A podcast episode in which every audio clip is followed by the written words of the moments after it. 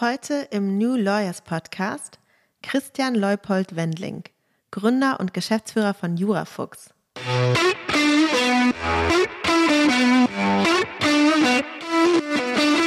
Also Jurafuchs ist eigentlich wie Bubble oder Duolingo, nur für Jura. Äh, man kann mit der App sehr effektiv Jura lernen. Unser Fokus, der liegt im Moment auf den ähm, Juristinnen in Ausbildung, also alle vom ersten Semester bis zum zweiten Staatsexamen.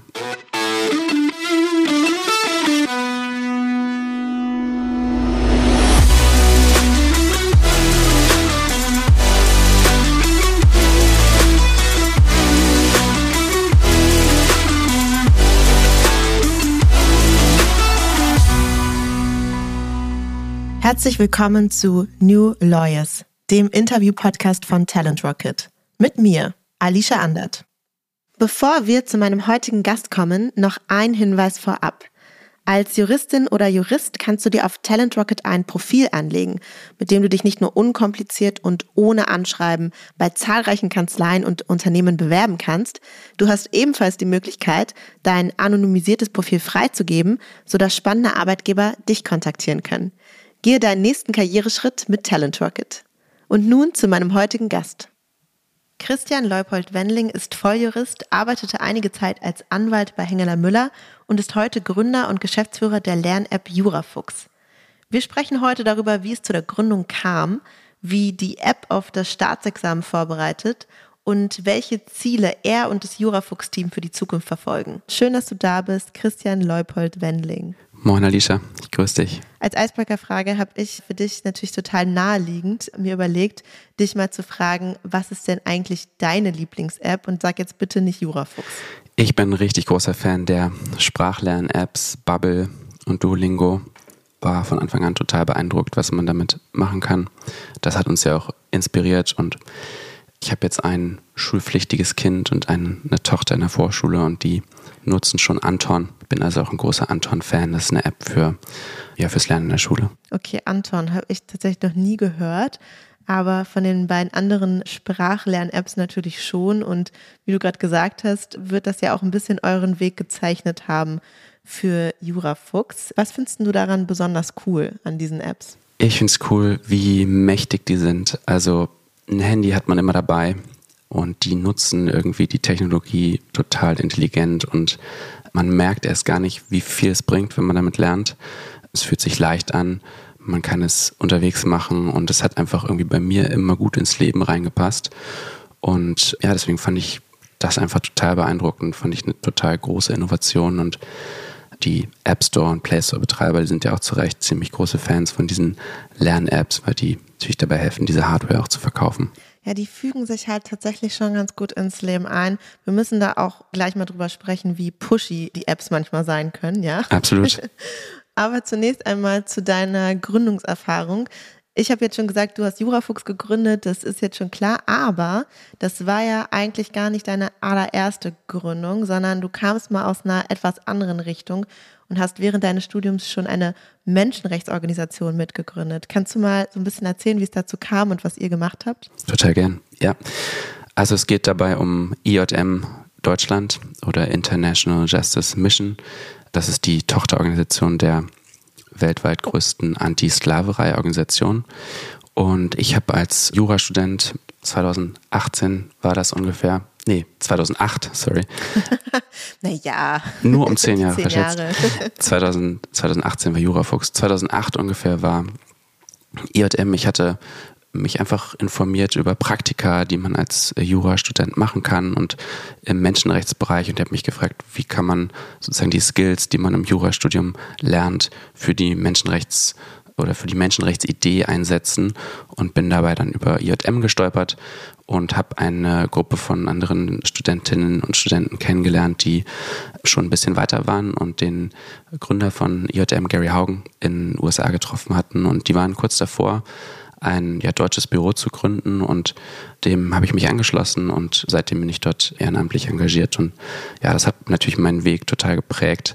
Das ist eine total interessante Arbeit, weil äh, IJM eben versucht, äh, nicht sozusagen über Druck, über die Medien ähm, Menschenrechtssituationen zu verbessern, sondern über Einzelfallarbeit in den lokalen Ländern selbst. Was waren so Aktionen, die ihr da zum Beispiel ins Leben gerufen habt?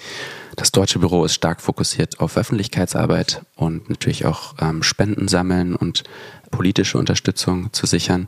Und Öffentlichkeitsarbeit bedeutet eigentlich im Kern, dass wir versuchen, ja, zu vermitteln, dass es heute mehr Sklaven gibt als jemals zuvor in der Geschichte der Menschheit, dass sozusagen sich das Gesicht der Sklaverei verändert hat, moderne Sklaverei etwas anders aussieht als sozusagen Sklaverei zur Zeit des transatlantischen Sklavenhandels und es immer noch ein riesiges Problem ist.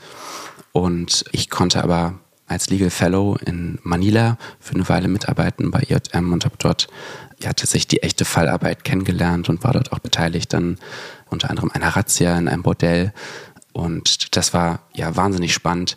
IJM sammelt mit Undercover-Ermittlern Beweise, legt die dann der lokalen Staatsanwaltschaft vor und es begleitet dann auch die lokalen Behörden, wenn es solche Razzien gibt und versucht dann im Nachgang diese Fälle durch das Rechtssystem durchzuklagen und Präzedenzfälle zu erzielen. Das klingt erstmal sehr spannend und danach kam, ich will jetzt nicht sagen der Gegenentwurf, ja, aber ich sag mal so, du bist danach zu einer Großkanzlei zu Hengeler gegangen und es ist jetzt normalerweise nicht der nächste logische Schritt, wenn man gegen moderne Sklaverei kämpfen möchte. Oder sehe ich da was falsch? Wie kam es dazu, dass du zu Hengeler gegangen bist?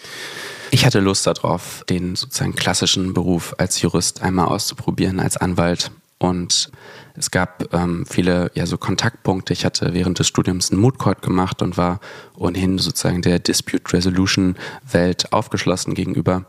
Und als ich Manila verlassen habe, habe ich dort die Leiterin des Legal Intervention Departments gefragt, was könnte mir dabei helfen, euch noch effektiver zu unterstützen. Und sie sagte, naja, Legal Writing auf hohem Niveau, das wäre etwas, was die Arbeit voranbringen würde. Und so habe ich die Arbeit auch wahrgenommen, dass es sehr viel darum ging, sozusagen Memoranden zu schreiben und über diese schriftlichen Stellungnahmen eben dann ja, Prozesse zu beeinflussen. Und ich habe gedacht, das ist vielleicht was, was ich bei Hengler lernen kann. Und das hat sich dann auch tatsächlich so ergeben. Genau, deswegen habe ich mich dann ja, bei Hengler beworben und da für eine Weile als Anwalt gearbeitet. Was würdest du sagen, was du am meisten mitnimmst aus dieser Zeit? Ich habe dort echt viel gelernt. Also so die Klassiker natürlich, die man erwarten würde professionelles Arbeiten unter Zeitdruck. Ja, Legal Writing habe ich dort auch gelernt. Also ich habe an einigen großen Schriftsätzen mitgewirkt. Das war eine sehr, sehr tolle Schule und habe dort festgestellt, dass man eigentlich alles, was man sagen möchte, in ungefähr ein Drittel der Wörter sagen kann, jeden Schriftsatz nochmal auf ein Drittel runterkürzen kann und es dann eben. Das hast du in einer Kanzlei gelernt. Würde ich normalerweise ja. denken, dass man das woanders lernt. Nee, das habe ich tatsächlich bei Hengler gelernt. Wie kann man seine ja, rechtlichen Ausführungen und auch seine Sachverhaltsausführungen so kurz und knapp fassen, dass die wirklich verstanden werden. Mhm. Ohne Angeberei und ohne Schnörkel, so direkt wie möglich, dass ein Schiedsgericht oder auch ein staatliches Gericht das lesen kann und lesen wird und versteht.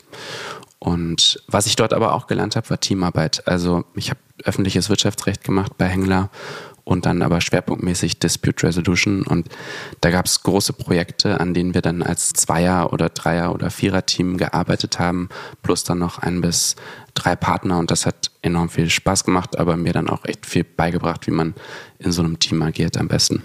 Okay, also ich würde sagen, du hast auf jeden Fall viel von deinem juristischen Handwerk dort gelernt und mitgenommen, was wahnsinnig wichtig auch war für deinen späteren Werdegang und das, was du danach gemacht hast. Jetzt müssen wir aber nochmal einen Schritt zurückgehen und zwar möchte ich noch auf eine andere App zu sprechen kommen, denn nicht nur ist Jurafuchs nicht deine erste Gründung gewesen so richtig, sondern Jurafuchs war noch nicht mal so richtig deine erste Lern-App. Kannst du mir bitte mal von der anderen App erzählen, die du davor schon mal gebastelt hast? Ja, gern. Also eine, eine App war es nicht, es war eher eine, eine Browser-Anwendung. Wir hatten im gleichen Team, also mit meinen Mitgründern, Steffen und Wendelin auch schon mal vorher, vor 2018, das war 2011, glaube ich, erste Experimente mit einer Lernplattform begonnen und der Auslöser war eigentlich meine eigene Examsvorbereitung. Ich saß da im juristischen Seminar in Freiburg und hatte mich gefragt, okay, ich habe jetzt alle Rechtsgebiete irgendwie schon zwei, dreimal gelernt. Was ist jetzt so das, was ich wirklich machen sollte nochmal? Wo sind meine Lücken? Gibt doch bestimmt irgendwas, was mich abfragt, was mir zeigt, wo die, wo die Schwächen sind und bin dann in, ins Computerzimmer gegangen, habe geguckt, ob es was gibt und irgendwie nicht das gefunden, was ich dachte, was es eigentlich geben müsste.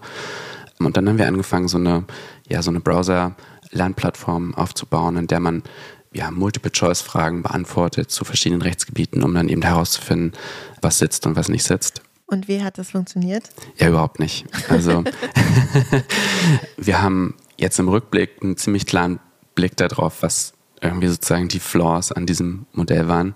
Wir haben damals auf User-Generated Content gesetzt.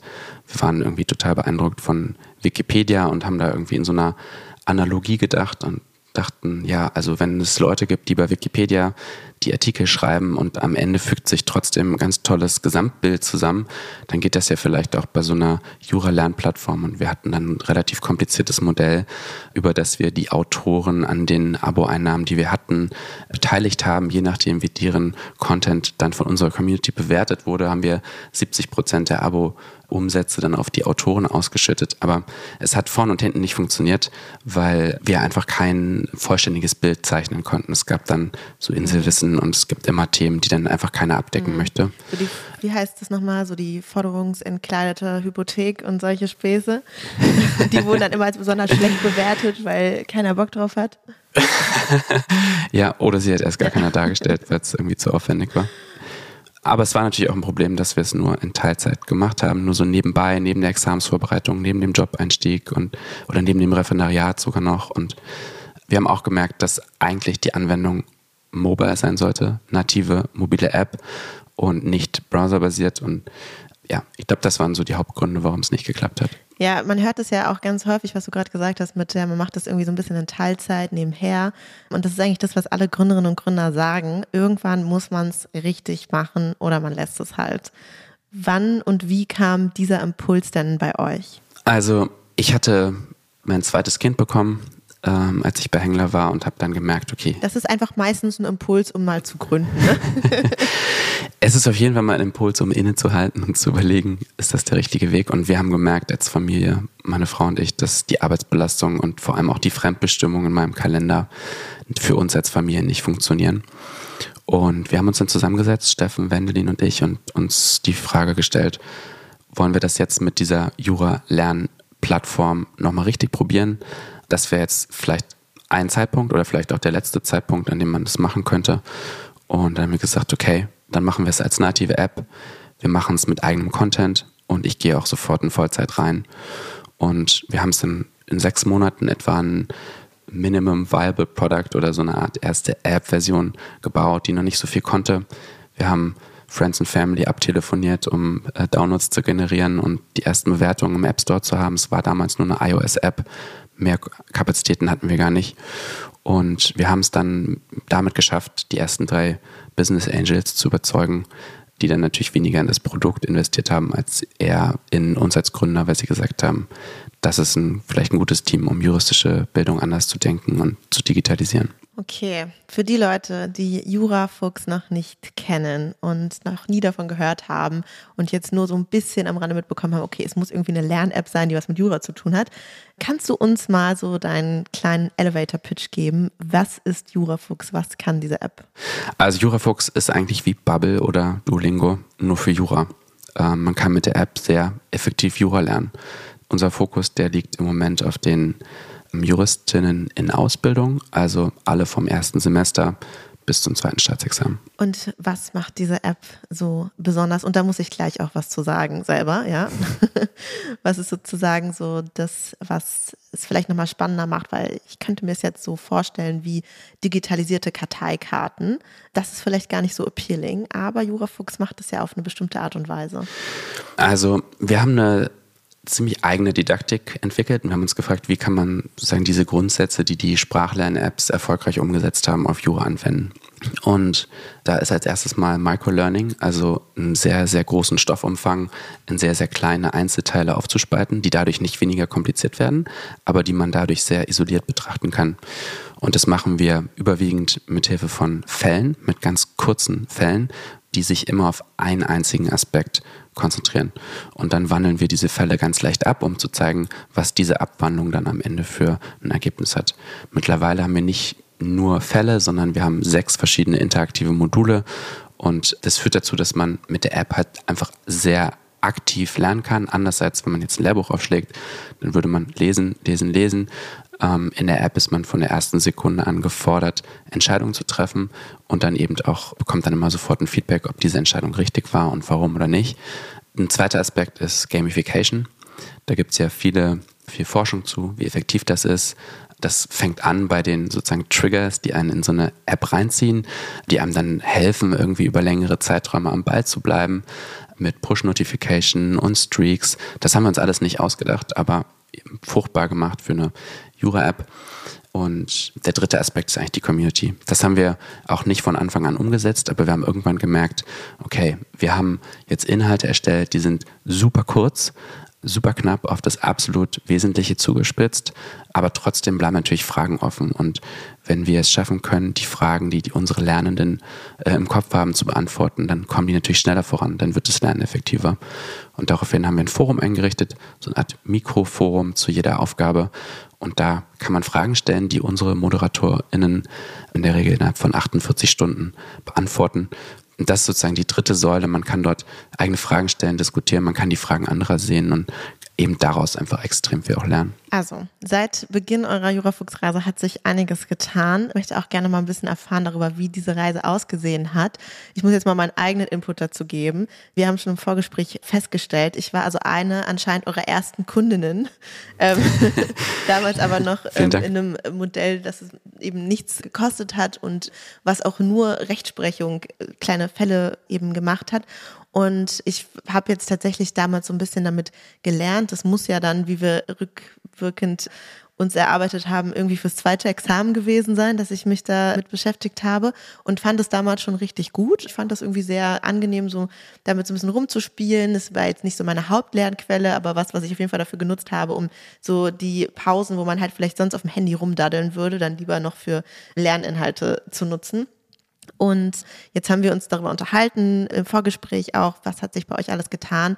Und dann habe ich erfahren, dass sich da einiges getan hat und habe natürlich auch dann gesagt, gut, in Vorbereitung auf diesen Podcast möchte ich jetzt aber unbedingt auch nochmal selber testen können. Und deswegen hast du mir einen Code gegeben für drei Monate. Kann ich jetzt hier mein Jurawissen wieder ähm, aufpolieren.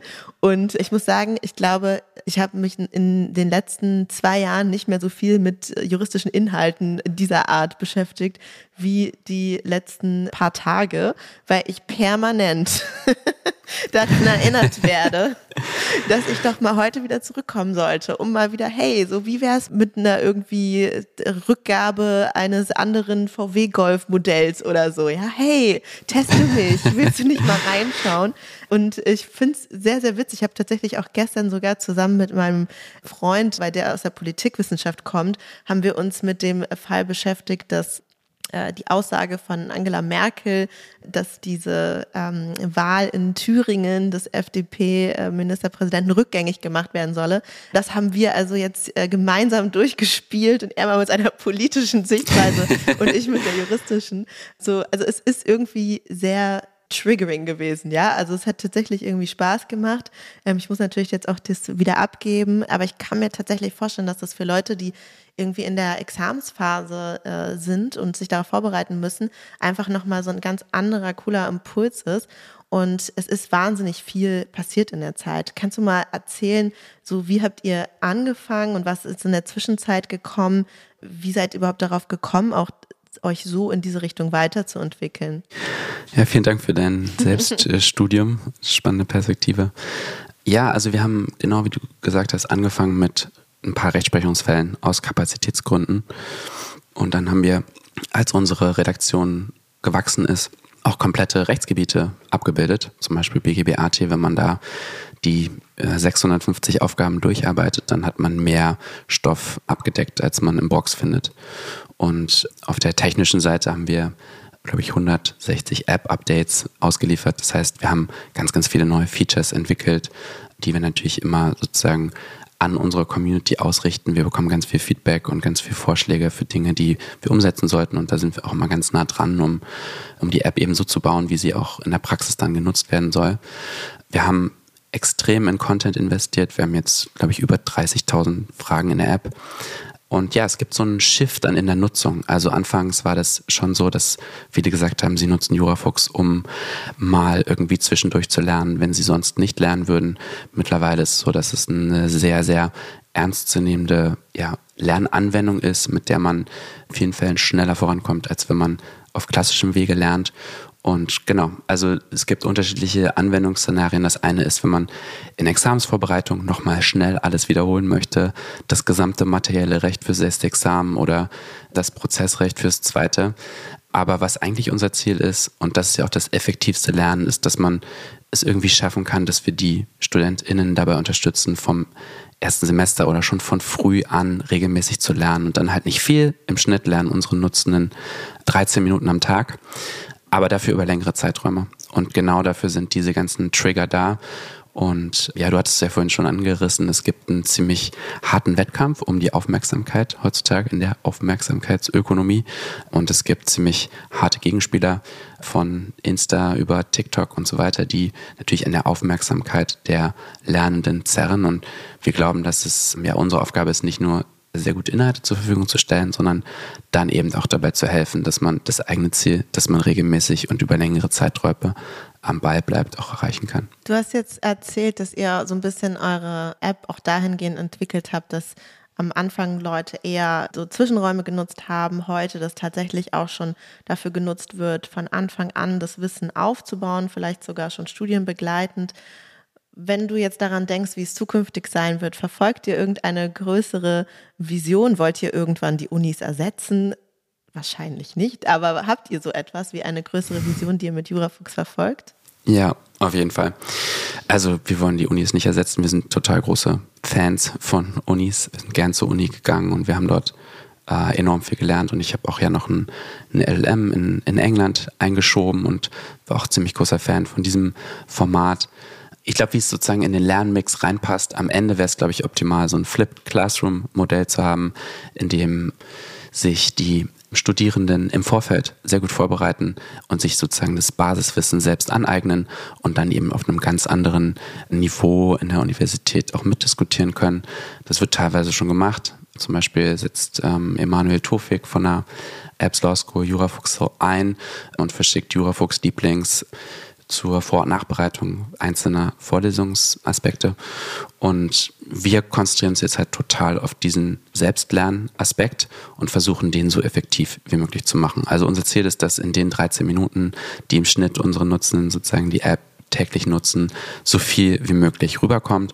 Und das hat dann viel mit ja, eine Analyse des Contents zu tun, wie der wahrgenommen wird, wo Leute Lernsessions abbrechen, wo wir vielleicht unsere Inhalte überarbeiten müssen, aber eben natürlich auch ganz viel mit, mit Gamification. Wie können wir es schaffen, dass wir die Leute regelmäßig wieder reinziehen und dann aber auch mit Personalisierung. Wie können wir es schaffen, dass wir die Inhalte zur Verfügung stellen, die dann tatsächlich den jeweiligen Lernenden maximal weiterbringen? Das sind Themen, die dann einfach relevant gerade sind für ein bestimmtes Semester, aber es sind dann eben auch Aufgaben und Fälle, die dort ansetzen, wo Missverständnisse bestehen oder entstehen. Und das ist unser Ziel. Also wir glauben, dass wir, was diesen Micro-Learning-Ansatz angeht, ja zu den besten zählen und wir wollen das, wir wollen juristische Bildung eigentlich insgesamt zugänglicher machen, nicht nur für Juristinnen in Ausbildung und auch nicht nur in Deutschland. Das ist unsere große Vision. Es klingt erstmal ziemlich gut. Ich würde auch behaupten, dass ihr das tatsächlich schafft. Also jetzt, wenn ich eben mir anschaue, was auch die Entwicklung angeht, ich fand auch die Fragen, die sozusagen gestellt werden, die haben es echt in sich. Also ich bin ja nun jetzt Volljuristin und trotzdem immer wieder so, oh, wie ist denn das jetzt nochmal genau? Ähm, Organstreitverfahren, hm, was sind denn jetzt die Voraussetzungen? Und also es sind jetzt auch oftmals die Sachen, um die ich mich sonst auch ein bisschen gedrückt habe in der Ausbildung, aber das war schon echt ganz spannend. Und was ich gerade total spannend fand, was du gesagt hast, dieses aus den Daten lernen können, ja, also wo brechen die Leute ab, um da eben auch weiterentwickeln zu können, wo muss es vielleicht noch zugänglicher sein oder auch sehr spannend fand ich den Ansatz zu sagen, wir verlängern gar nicht die Zeit, die die Leute auf der App verbringen, sondern dann müssen wir halt in den 13 Minuten alles schaffen, was man sonst vielleicht in drei Stunden schaffen, nur schaffen ja. würde. Finde ich auf jeden Fall auch ein, ein hochgesetztes Ziel, aber eben besonders spannend, wie lernt ihr aus den Daten? Das ist ja auch sehr, sehr aufwendig. Also wie schafft ihr das auch als Team? Wie seid ihr aufgestellt, damit ihr das überhaupt leisten könnt? Also das mit den aus den Daten lernen, ich glaube, das ist echt ein enorm wichtiger Aspekt, der uns auch total viel Freude bereitet. Also vielleicht nochmal das Brox-Beispiel, nichts gegen Brox, ich finde den total gut und als Nachschlagewerk ist es auch total geeignet, aber da kann halt niemand analysieren, welcher Prozentsatz der Leute, die mit dem ersten Kapitel angefangen haben, ist eigentlich im zweiten oder mhm. dritten Kapitel noch da oder wo ist dann der Brock sozusagen schon wieder im Bücherregal verschwunden. Und genau das machen wir aber. Wir erheben die Daten anonymisiert und wir analysieren sie und gucken, wie ist die Retention von Kapitel zu Kapitel. Und wenn wir merken, boah, da gibt es einen Abfall, dann ist es für uns ein Alarmsignal und dann überarbeiten wir die Rhythmisierung, wie wir es nennen, oder wir überarbeiten den Content selbst. Und wir haben auch ein Bewertungssystem eingefügt. Wir fragen nach jeder Aufgabe, war diese Aufgabe für dich in diesem Moment hilfreich? Und dann gibt es zwei Möglichkeiten. Entweder es war der falsche Zeitpunkt, sozusagen für die falsche Person, diesen Inhalt auszuspielen, oder der Inhalt selbst hat irgendwie ein Problem. Und wir versuchen dann immer herauszufinden, was es dann jeweils war und das auch anzupassen. Ja, wir haben mittlerweile ein Kernteam von zehn Mitarbeiterinnen in Festanstellung, zum Teil in Teilzeit.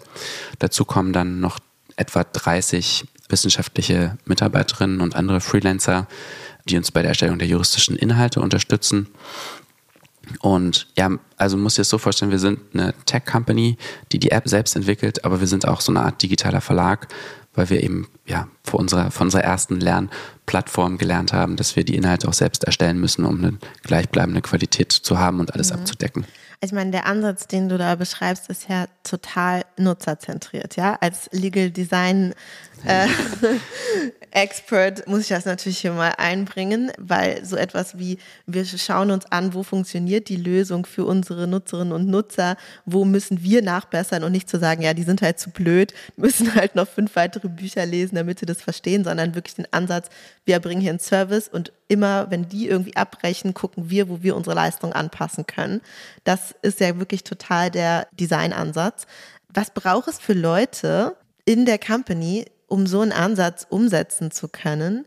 Weil zumindest aus meiner Perspektive Juristinnen und Juristen normalerweise immer eher ein bisschen andersrum denken, ja? Also immer eher aus der Senderperspektive und nicht so sehr aus der Empfängerperspektive. Wie kommt das, was ich jetzt hier eigentlich abgebe, auch bei der Gegenseite oder bei meinem Gegenüber an? Tolle Frage. Ich glaube, als erstes braucht es einen institutionalisierten Input der Nutzerinnen und Nutzer. Wendy und ich sind anfangs jede Woche an die FU gegangen in Berlin und haben dort äh, Studentinnen gefragt, ob die die App mal kurz nutzen können, wir denen über die Schulter schauen und die sozusagen live kommentieren können, was sie denken und wo die Probleme liegen. Da haben wir gemerkt, wow, die haben ganz andere Probleme mit der App, mhm. als wir dachten. Also Classic. ja, es gab da so ein, so ein echtes Aha-Erlebnis. Da hatte eine Nutzerin sich dann durchgequält durch unser damals sehr, sehr, sehr langes Onboarding und hatte dann in der ersten Aufgabe, die sie hatte, dann endlich den Sachverhalt gelesen und dann die erste Frage verstanden und richtig beantwortet. Und dann sagte sie, yay, ich bin gut. Und dann haben wir gesagt, krass, das, dieses Feedback, so dieses, das hast du gut gemacht, ja, das sollten wir in die App mhm. einbauen. Und das haben wir dann auch gemacht. Und bei der ersten Antwort seitdem, seitdem wir dieses Gespräch geführt haben, gibt es dann immer so einen Konfetti-Regen und hey, du hast es geschafft, das war genau der richtige Weg. Absolut. Und es ist ja. sehr motivierend, kann ich sagen. Ja, also nachdem ich gestern 15 richtige Antworten in Folge hatte, war es wirklich so, okay, wow, du hast das Richtige studiert. Ja, und es ist auch gut, aber wir wären selbst nicht auf die Idee gekommen. Und dann haben wir gemerkt, es kostet uns enorm viel Zeit, solche Learnings zu haben und überhaupt Studentinnen zu finden, die dann mit uns sprechen. Und wir haben das dann institutionalisiert. Da gibt es tolle Frameworks für Product Market Fit von Superhuman zum Beispiel nutzen wir. Und da gibt es in der App, wir fragen alle Nutzerinnen und Nutzer bestimmten Zeitraum nach der ersten Registrierung, ob sie enttäuscht wären, wenn sie JuraFuchs nicht mehr nutzen könnten. Und da schließen sich dann ein paar Folgefragen an. Und wir haben das dann sozusagen automatisiert, dass wir unseren Product Market Fit darüber berechnen und dann eben auch systematisch durch die Anregungen, die im Rahmen dieses Surveys dann gegeben werden, durchgehen. Das ist ja und mega glaub, spannend. Also sorry, da ja. muss ich voll wieder ein, einhaken. Das ist ja total spannend, das zu automatisieren. Ich frage mich, ob da aber nicht diese feinen Nuancen verloren gehen. Also so ist, es gibt bestimmte Anregungen, aber vielleicht wäre die Nutzerin null, nenne ich sie jetzt mal, die nach der ersten richtigen Antwort Yay gerufen hat, nicht selber auf die Idee gekommen, dass es ein Bedarf ist, den sie hat, sondern das ist ja etwas, was ihr durch letztlich den qualitativen Research in dem Moment herausgefunden habt. Meinst du, dass das geht verloren, wenn man es automatisiert? Ich verstehe aber natürlich, dass man es über die Masse nicht kann. Mhm. Du kannst ja jetzt nicht dich mit jedem Nutzer hinsetzen und irgendwie den beobachten bei der App-Nutzung. Ne? Ich gebe dir recht. Wir machen auch tatsächlich beides. Aber wir haben diesen automatisierten, quantifizierenden Ansatz hinzugefügt. Also wir können erstmal sozusagen, mhm. wir haben dann eben ein Google Sheet, wo dann alle Vorschläge drinstehen und auch gerankt werden nach der Häufigkeit, in der sie kommen. Mhm. Und wenn irgendwie hundertmal Sachen vorgeschlagen werden, zum Beispiel wir wollen aber JuraFuchs auch im Browser nutzen können, dann nehmen wir das einfach sehr ernst. Ähm, das ist so der erste Anhaltspunkt. Aber ich glaube schon, genau wie du sagst, es geht was verloren, wenn man nicht mit Nutzerinnen direkt spricht. Und deswegen machen wir das auch. Wir laden regelmäßig Nutzerinnen und Nutzer ein zu Interviews und das machen wir auch das ich selbst, Vanity und ich mhm. Und auch noch zwei andere, Lukas und Gabriel aus unserem Kernteam, um mit den Nutzerinnen und Nutzern zu sprechen, nehmen uns dafür in der Regel dann eine halbe, dreiviertel Stunde Zeit wir nehmen das dann auf und schauen das mehrfach dann an und werten das wirklich systematisch aus. Und da gibt es dann die Nuancen. Mhm. Und wir merken auch, dass dann eben da das Feedback auch häufig sich, sich leicht im Hinblick darauf, was sind die Probleme, in die ihr reingelaufen seid, als ihr die App versucht habt, in euer Leben zu integrieren. Und weniger sozusagen die Frage, welche Features brauchen wir denn? Ich glaube auch, das ist nichts, was ein Nutzer uns sagt, sondern es ist unsere Aufgabe, aus den Problemen, die entstehen, Features zu entwickeln. Aber dieses, was sind die Blockers, nennen wir das, die ihr erlebt habt und über die es einfach entweder schwer war, herüberzukommen oder die der Grund dafür sind, dass ihr die App einfach zur Seite gelegt habt. Okay, es wird jetzt hier total der nerdige Produktdesign-Podcast. Tut mir leid. Ich hatte dich auch unterbrochen bei der Frage, welche Menschen sucht ihr quasi, die genau mit diesem Ansatz arbeiten können?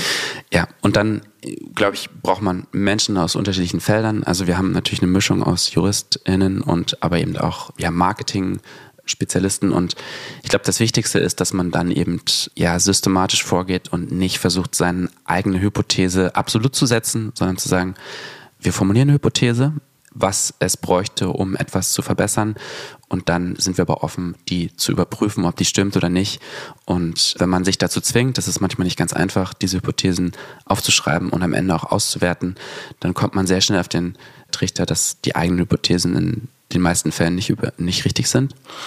Ähm, und das führt dann zu einer gewissen Demut und aber auch zu einer gewissen Offenheit eben für andere Ideen und andere Lösungen. Und ich glaube, das haben wir ganz gut geschafft, dass wir, dass wir da offen sind und dass wir da ja unseren NutzerInnen sehr viel Raum geben. Jetzt ist ja so digitale Tools zu entwickeln eigentlich nicht so der klassischste juristische Werdegang, möchte ich mal sagen. Glaubst du, dass das irgendwie bei dir so verankert war? Weil ich meine, du hast jetzt wahnsinnig viel gelernt in der Zeit und kannst jetzt wahrscheinlich auch mit anderen Techies und mit Produktdesign-Nerds und sowas sehr gut äh, darüber kommunizieren. Würdest du sagen, es war irgendwie von Anfang an schon da, dass du so ein bisschen was anderes machen würdest? Und wem würdest du möglicherweise einen ähnlichen Weg empfehlen? Ob es in mir verankert war, weiß ich nicht. Ich habe das jedenfalls nicht so geplant. Also wenn ich zurückblicke, dann hätte ich nicht vor ein paar Jahren gesagt, da möchte ich mal hin oder so. Aber ich sehe schon, wenn ich zurückblicke, ein Muster. Und zwar, wenn ich eigene Ideen habe oder meine engsten Freunde eigene Ideen haben, die sie mit mir teilen, dann habe ich eher so ein, so ein Bias to Action, glaube ich. Dann fange ich, versuche ich es eher, als dass ich es lasse. Das ist Fluch und Segen zugleich, weil ich dann oftmals in so einer Situation auch nicht genau einschätzen kann, was es für einen Rattenschwanz hat. Aber das ist, glaube ich, das ist, glaube ich, der Mechanismus, der bei mir so am Werk ist. Und ich glaube, wenn man sein Interesse, also nicht nur seine Interessen, aber seinen Interessen und seinen Stärken irgendwie folgt, oder besser gesagt noch der Schnittmenge aus diesen beiden, dann landet man gar nicht so selten irgendwo, wo man nicht in einer klassischen Situation ist. Das ist ja bei dir auch so. Und ich finde das, was jetzt so dieses Startup-Game angeht, hatte ich, glaube ich, einfach das Glück, dass mein Freund Steffen mir das vorgemacht hat und ich in erster Reihe miterleben konnte, wie so dieses Startup-Game funktioniert, von einer ersten Finanzierungsrunde über den Aufbau eines äh, funktionierenden Unternehmens zu möglicherweise auch einem Exit. Mich hat das total fasziniert, dieses Skalieren. Also dieses, das hat man halt als Anwalt nicht.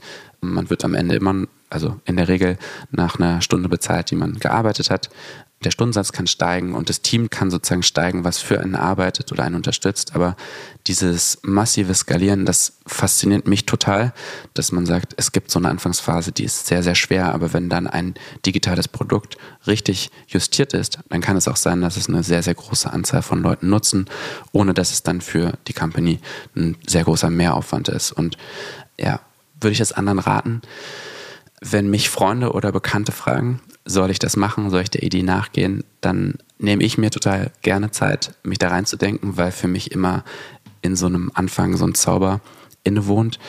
Und ich werbe auch viel für Selbstständigkeit im Freundes- und Bekanntenkreis, weil ich das toll finde, Sachen zu machen, die sonst niemand machen würde. Und weil ich glaube, dass jeder irgendwelche ganz speziellen Fähigkeiten hat, die ihn oder sie dazu auch befähigen. Aber ich versuche auch ein realistisches Bild zu vermitteln. Ähm, ich versuche ehrlich zu sein und das nicht zu glorifizieren. Gründen ist kein Spaziergang. Ich glaube mittlerweile auch, dass kein Gründungsweg einfach ist. Das denkt man ja von außen ganz oft, dass irgendeiner eine ganz tolle Idee hatte und das einfach mal ganz schnell umgesetzt hatte, weil es da keine Wettbewerber gab und dann hat es super schnell geklappt. Mittlerweile bin ich total fest davon überzeugt, dass eigentlich jeder Gründungsweg extrem anstrengend ist und mein Respekt davor wird auch eher über die Zeit größer und ich glaube, diese Naivität, die ich hatte, die braucht man wahrscheinlich auch, um so einen Weg zu verfolgen und nicht ganz genau zu wissen, was der einem dann wirklich abverlangen wird. Ich glaube, das würde ich 100% so unterschreiben, als du vorhin gesagt hast, du bist bei Hengeler rausgegangen, weil das irgendwie nicht so familienfreundlich war. Habe ich gedacht, oh, okay. Und dann gründen ist aber natürlich auch schon ein ja, mutiger Schritt. Andererseits hat es natürlich auch so wahnsinnig viele tolle Vorteile, viele Freiheiten und man kann dann doch vielleicht ein bisschen mehr über seinen eigenen Kalender wieder ähm, bestimmen. Und mir hat sehr viel Spaß gemacht, von deiner Gründungsreise zu erfahren. Wir müssen jetzt Schluss machen, weil Jura Fuchs hat mich schon wieder daran erinnert, dass ich jetzt hier irgendwie BGBAT nacharbeiten muss, ja. Und ich glaube, ich komme da nicht mehr raus aus der Nummer. Schön, dass du da warst und bin sehr gespannt zu sehen, wie das in Zukunft bei euch weiterlaufen wird. Toll, vielen Dank fürs Gespräch. Hat mir viel Spaß gemacht. Ciao. Das war Christian Leupold-Wendling. Wenn dir der Podcast gefällt, dann hinterlass eine Bewertung auf Spotify oder Apple Podcasts. Es dauert nur zwei Sekunden und hilft enorm, um noch mehr Juristinnen und Juristen auf ihn aufmerksam zu machen. Du möchtest bestimmte Gäste hören oder möchtest Feedback geben? Dann melde dich gerne oder folgt dem Link, den ich euch in den Shownotes verlinkt habe.